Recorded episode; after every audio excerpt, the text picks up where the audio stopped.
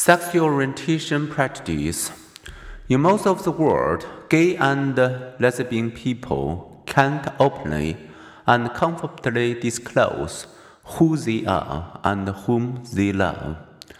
Dozens of countries have laws criminalizing same sex relationships, but cultural variations is enormous, ranging from the 6% in Spain who see that homosexuality is morally unacceptable to 98% in Ghana.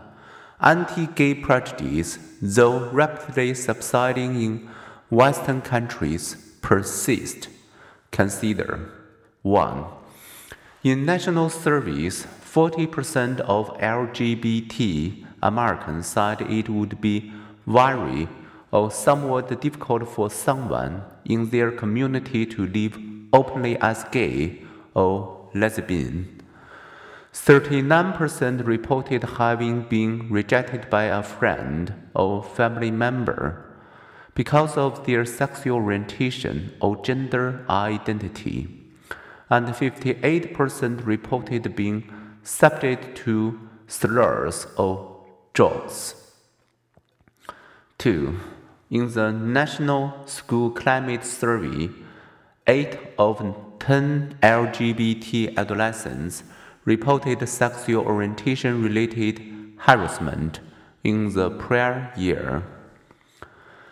Do attitudes and practices that label, disparage, and discriminate against gay and lesbian people increase their risk of psychological disorder and ill health.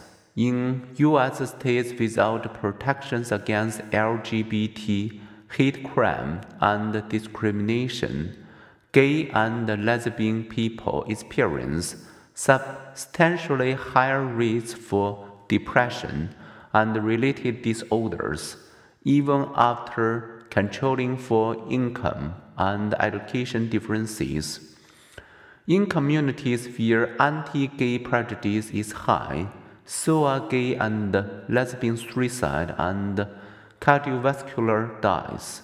In 16 states that banned same sex marriage between 2001 and 2005, gays and lesbians experienced a 37% increase in depressive disorder rates a 42% increase in alcohol use disorders, and a 248% increase in general anxiety disorders. Meanwhile, gays and lesbians in other states did not experience increased psychiatric disorders.